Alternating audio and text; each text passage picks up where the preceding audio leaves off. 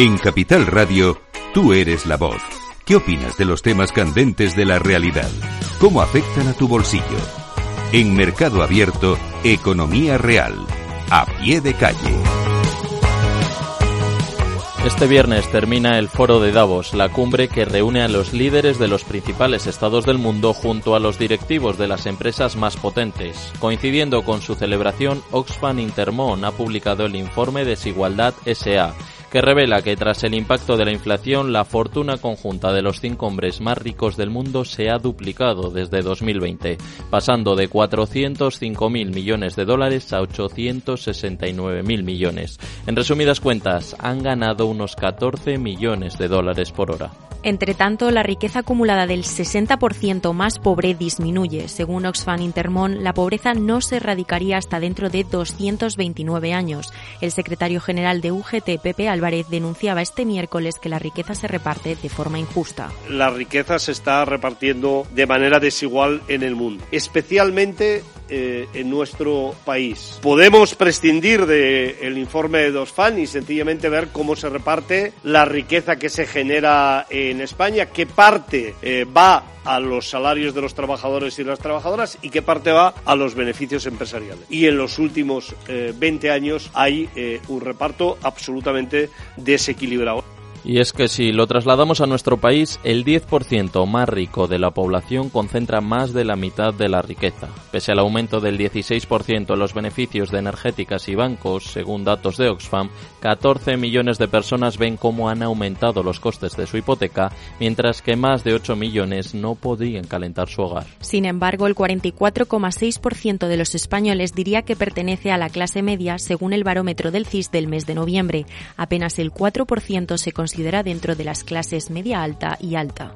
En cambio, para la OCDE, el conjunto de los países desarrollados, la clase baja es aquella cuyos ingresos se encuentran por debajo del 75% de la mediana de la renta nacional, la clase media entre el 75 y el 200% y la, la clase alta la que supera dicho baremo.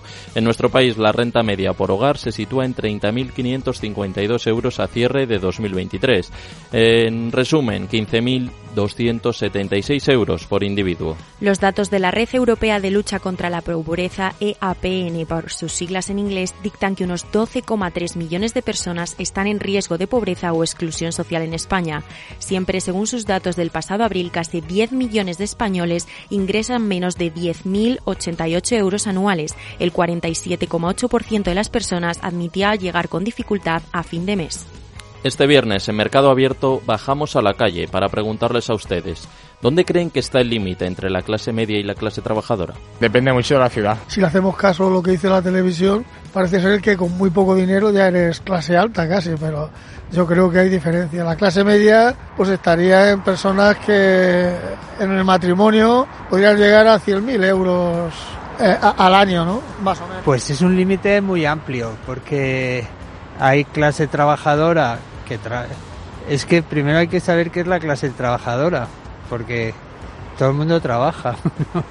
bueno, pues puede estar, yo, yo calcularía que en los 3.000 euros de, de salario. Clase media, todo lo que se pueda o sea, todo el dinero que una persona pueda tener que le permita vivir cómodamente, ese es el tope, pero yo no te sé decir si son 60.000 euros, 70.000 o qué, no lo sé, porque además no todo el mundo con la misma, el mismo dinero hace las mismas cosas. Cada vez se está difuminando más, pero la clase media se supone que con lo que gana los recursos que genera, que tiene de sobra para vivir correctamente, o sea, tener sus necesidades básicas cubiertas. Yo creo que tanto como de clase alta como de clase media, o sea, de clase baja a día de hoy, hay muy poca gente. Es decir, que se hayan enriquecido una gran parte de la población que se considera clase alta, no estoy de acuerdo. A lo mejor es un mínimo porcentaje, pero clase media, ahora estamos todos. ¿Creen que la clase media continúa siendo la predominante? Hombre, claro, yo creo que sí. La clase media yo pienso que es la que sí, pero también es verdad que mucha gente que estaba en la clase media, por todos los problemas económicos que estamos padeciendo, ha bajado el escalafón. Y hay mucha gente que tenía sus trabajos y el hecho de no tener trabajo hace que pase de un sitio a otro. Sí, desde luego. La mayoría de la clase social es baja, simplemente que la gente nos ha metido en la cabeza que somos clase social media cuando realmente la mayoría somos clase baja. No. Pues chica, yo creo que no, cada vez la clase media se hace más pequeñita y la clase trabajadora baja se está ampliando. Sí, En términos generales, ¿cree que la gente se autopercibe en un escalafón social superior al que realmente ocupa? Yo creo que sí. Fantasmas siempre ha habido. O sea, yo estoy seguro que, que hay mucha gente. Además, hay un negocio que dice, cómprame por lo que parezco y véndeme por lo que aparento. Claro.